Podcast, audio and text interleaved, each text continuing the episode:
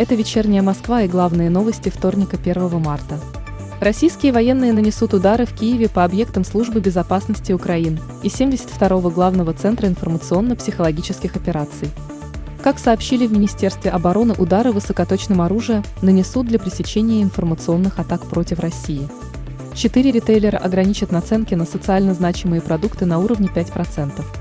Как сообщила Федеральная антимонопольная служба, наценки ограничит Ашан, Атак, Окей и Магнит.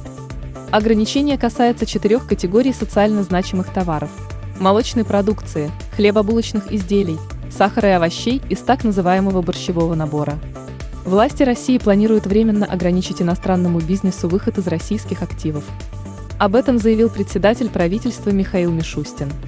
По его словам, в текущей санкционной ситуации иностранные предприниматели вынуждены руководствоваться не экономическими факторами, а принимать решения под политическим давлением. Генеральный секретарь Североатлантического альянса Йенс Столтенберг заявил, что на данный момент не видит причин для повышения уровня готовности ядерных сил альянса.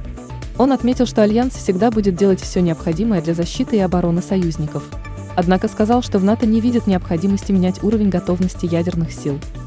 Самой читаемой московской новостью 1 марта по версии новостного агрегатора СМИ-2 стало сообщение о том, что мэр Москвы Сергей Собянин утвердил планы развития московского образования на 2022 год. Планы включают в себя дальнейшее развитие предпрофильного профильного предпрофессионального образования и формирование современной предпрофессиональной среды в старшей школе –